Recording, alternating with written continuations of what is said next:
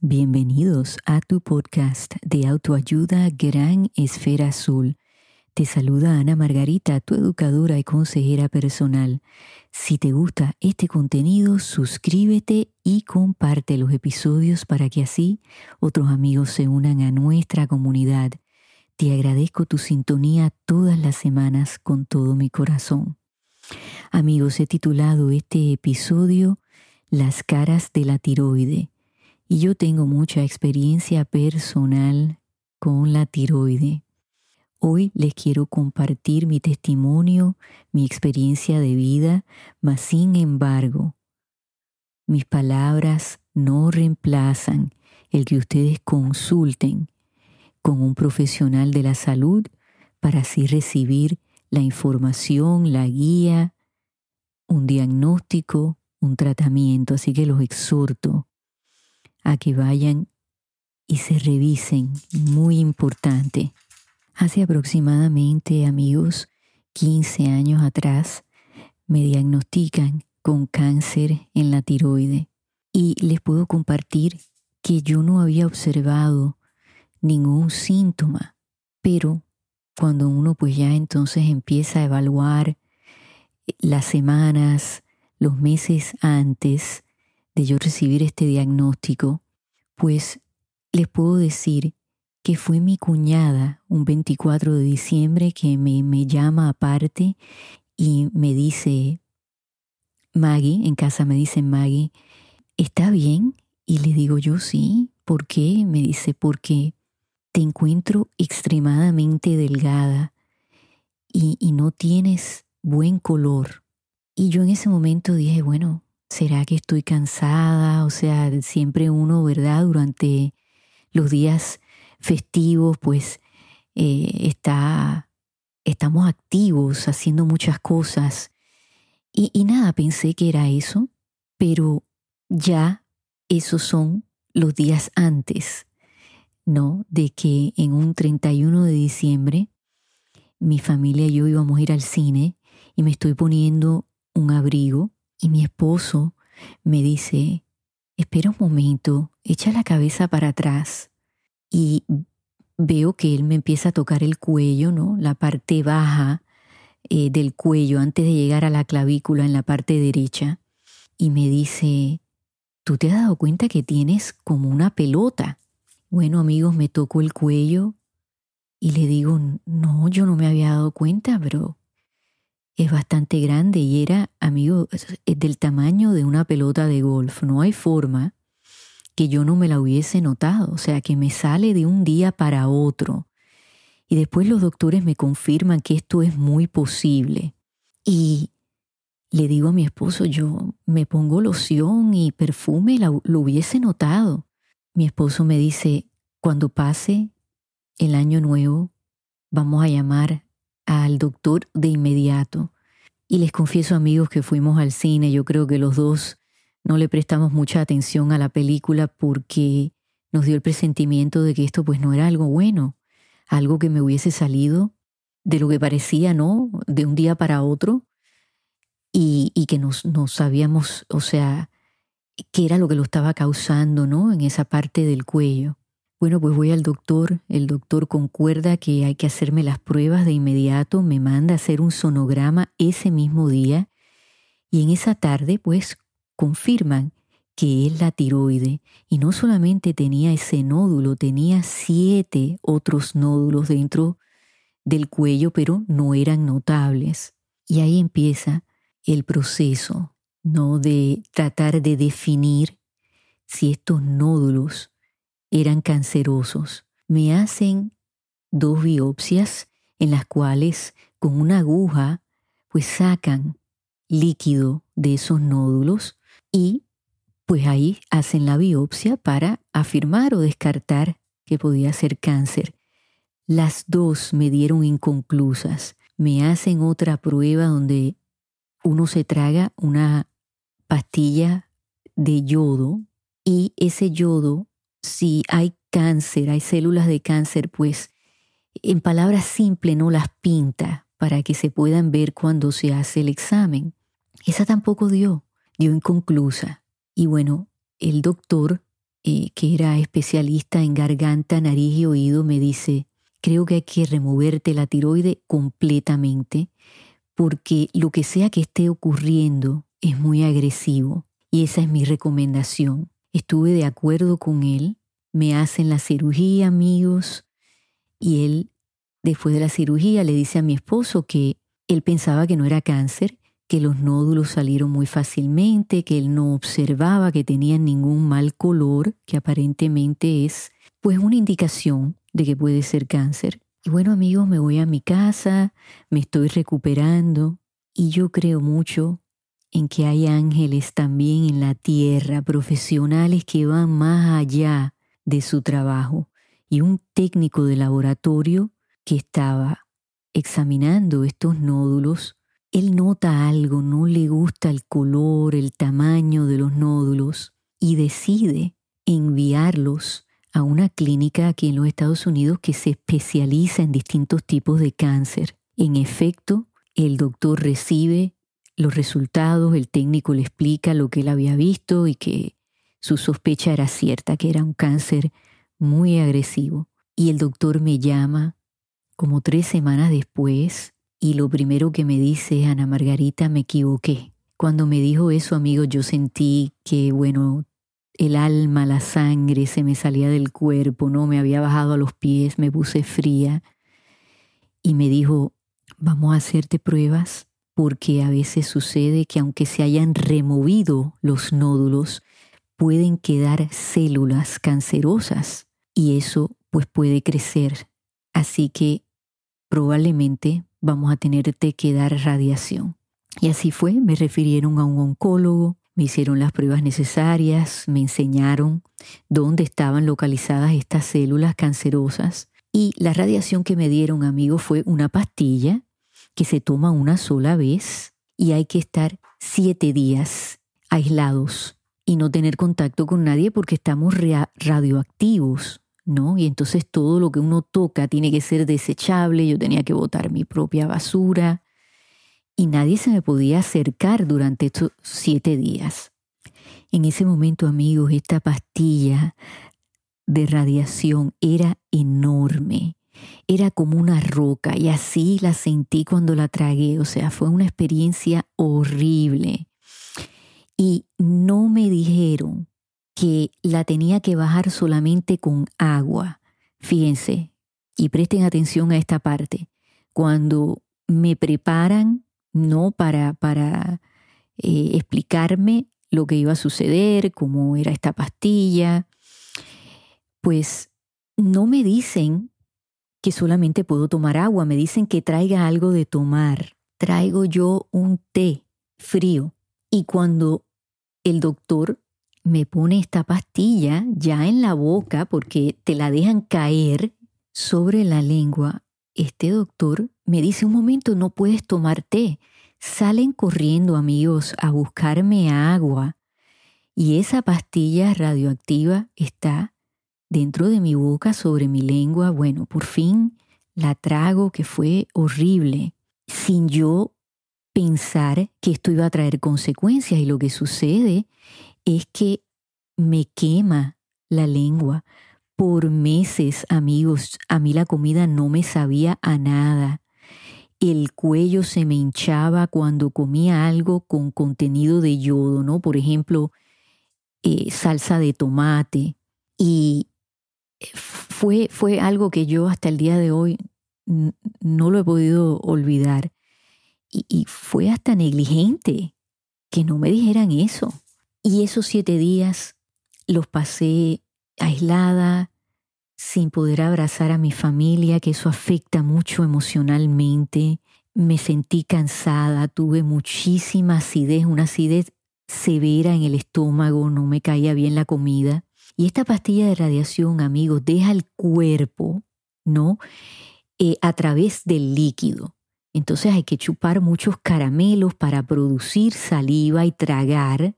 Hay que darse una ducha larga eh, para que esa radiación salga del cuerpo y tomar mucho líquido. Ahí sí podía tomar todo tipo de líquido, ¿no? No solamente agua, pero eh, té, refrescos, lo que fuera. Ellos te recomiendan que, que te llenes de líquido. Después de eso, desde los siete días, pues me hacen otra prueba y gracias a Dios pues ya no había ninguna células cancerosas.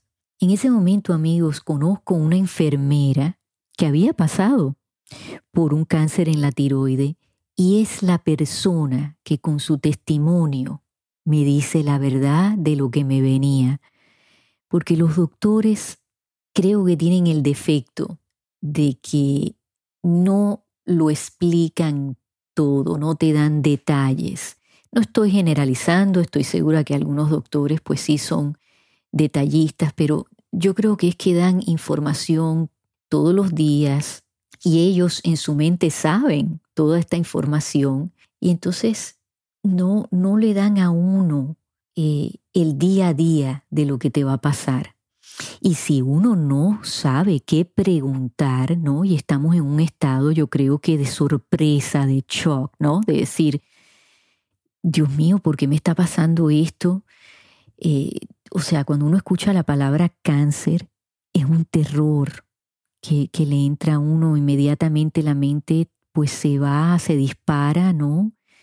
Y, y uno piensa en lo peor y entonces deja de escuchar. Por eso es importante, amigos, tener personas a nuestro alrededor que presten atención, que hagan preguntas, porque nosotros en ese momento no estamos tal vez en las condiciones de hacerlo. También hay que tomar una pausa y decir, doctor, yo me tengo que educar para poderle hacer las preguntas correctas. Así que esa es una herramienta, amigos, que en todos los casos es la más valiosa, es educarnos, entender del tema, entender cuál es el diagnóstico, cuál es el tratamiento y lo que va a suceder después. Esa enfermera me dijo, en lo que te encuentran, la dosis correcta, vas a montarte en una montaña rusa. Y amigos, la tiroide, para aquellos de ustedes que no están familiarizados con este tema, yo no lo estaba, la tiroide es una glándula que tiene como un tipo de mariposa y está localizada arriba, básicamente de donde uno traga. Y la tiroide está asociada a todo lo que tiene que ver con el funcionamiento de nuestro organismo. O sea, esa tiroide pues suelta, ¿no? Unas hormonas que van por todos nuestro cuerpo, por nuestra sangre y toca todos nuestros órganos. O sea, tienen una función muy especializada. Y muchos doctores dicen que esa glándula es más importante que cualquier otro órgano en el cuerpo. Cuando uno no tiene la tiroidea, hay que tomar una pastilla de por vida todos los días una pastillita pequeña y parece mentira que esa pastilla pues nos pueda ayudar a sentirnos balanceados, porque afecta a todo amigos, eh, mental, física y emocionalmente.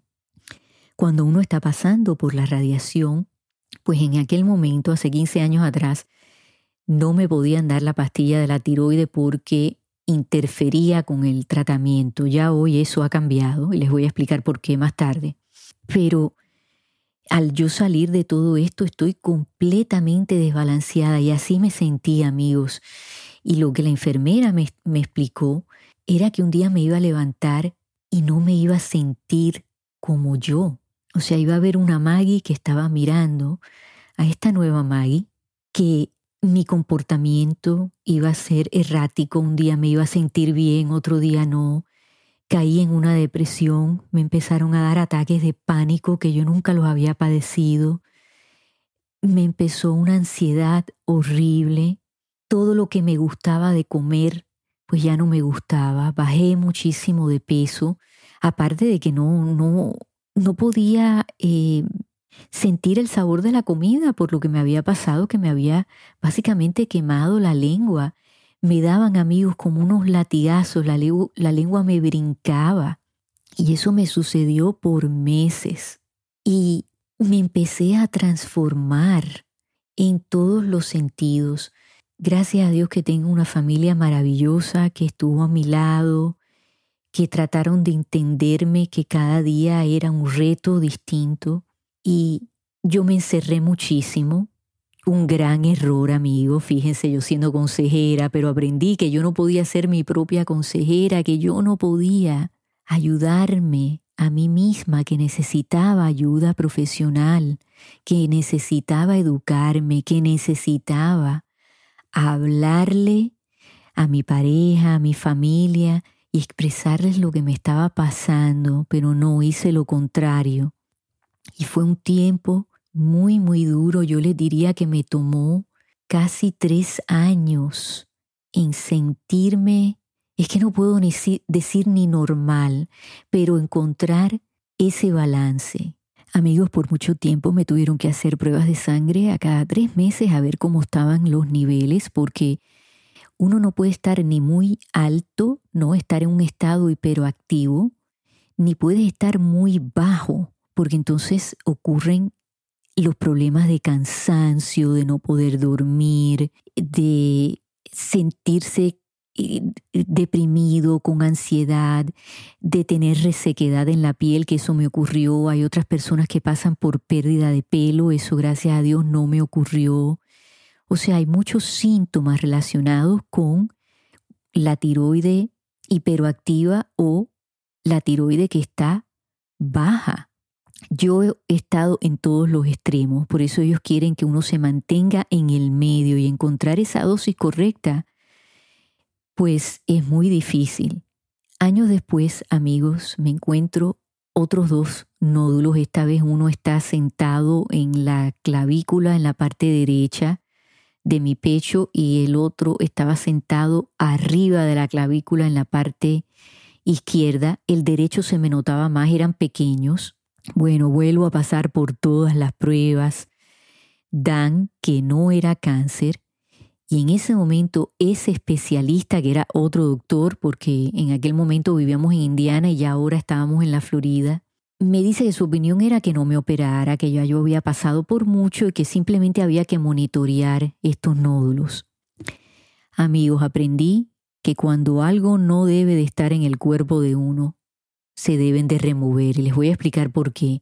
En ese momento eran pequeños, sí, nadie quiere pasar por una cirugía, pero hubiese sido mejor que lo que me sucedió después, que esos nódulos en un año crecieron y se volvieron a convertir en cáncer. Esta vez, amigos, mi esposo me vuelve a decir, te han crecido, tienes que irte a revisar.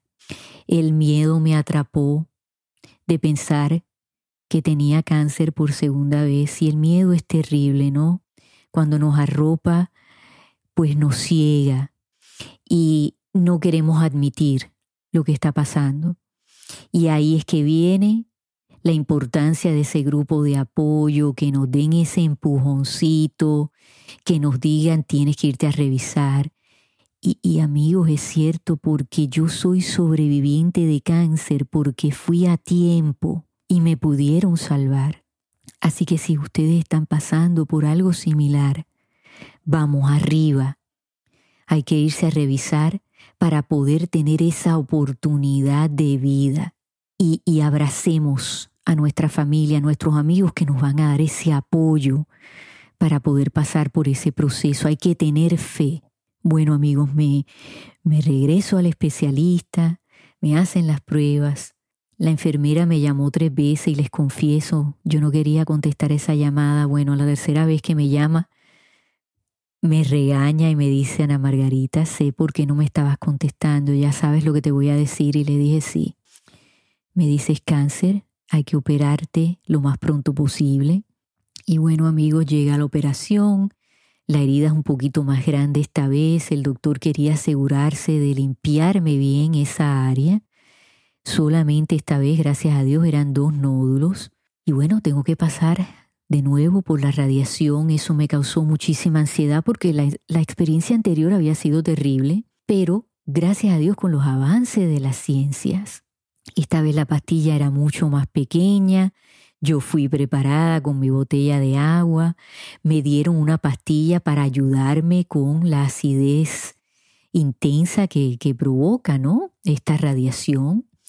Y también me inyectaron para que entonces pudiera tomarme la pastilla de la tiroide y mantenerme balanceada en esos días. Así que fíjense, en, 10 años, ¿no? Aproximadamente, pues todo cambió para eh, poder ayudar al paciente a sentirse mejor. Esos siete días siempre son duros, ¿no? Por uno estar aislado, pero la pasé mejor. Los síntomas no fueron tan severos y gracias a Dios eh, me hacen las pruebas pertinentes y bueno, ya no había ninguna célula eh, en mi organismo y la pastilla de la tiroide pues se mantuvo en la dosis que he estado tomando hace muchos años que, que me ha caído bien. A veces hay que subirme, amigos. Es así, paso temporadas en que estoy muy muy arriba o que estoy muy muy abajo. Y he aprendido a escuchar mi cuerpo. Ojo, presten atención.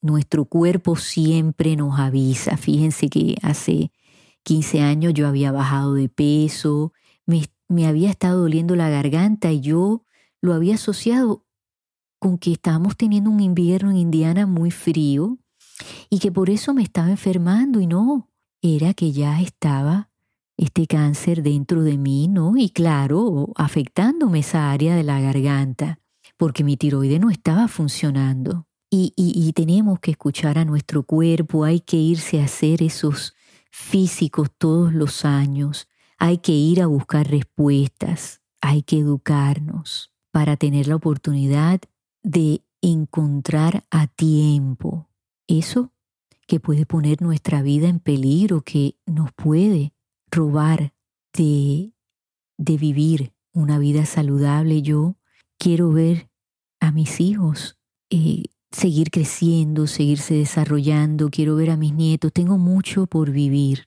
Y cuando me entra el miedo, me digo, Ana Margarita, acuérdate que por ser valiente y ir a tiempo, te pudieron salvar la vida. Si vivo amigos con el miedo de que me pueda regresar, tengo esa tendencia a desarrollar esos nódulos, pero no me trato de concentrar en eso porque si no, pues no vivo. Y he aprendido a apreciar cada momento, cada día, esos momentos felices, pues ahora tienen un significado mucho más especial. Me transformé en todos los sentidos. Creo que el cáncer es un gran maestro de enseñarnos lo que de verdad importa, que es el tener el amor, el apoyo de nuestra familia, de nuestros amigos. Y, quiero eh, aprovechar esta oportunidad para darles las gracias, que sé que muchos de mis familiares y amistades escuchan el podcast. No lo hubiera podido hacer sin ustedes y soy sobreviviente de cáncer porque ustedes todos aportaron su granito de arena. Y sé que ahí estarán si los vuelvo a necesitar y aquí estoy amigos para ustedes. Arriba, ánimo si están pasando por un problema de salud, a tener fe, a ser guerreros y siempre mirar hacia adelante y a educarnos para saber qué necesitamos para ser exitosos y mantener nuestra salud, que es lo más preciado. Sin salud no hay nada. Todo lo demás tiene solución, pero la salud hay que cuidarla y hay que escuchar a nuestro cuerpo. Así que amigos, gracias por escuchar mi testimonio. Espero que los haya ayudado que Dios siempre los acompañe hasta la semana que viene y en donde quiera que ustedes se encuentren en esta gran esfera azul, enciendan esas esferas, regalen y reciban luz. Hasta que nos volvamos a escuchar.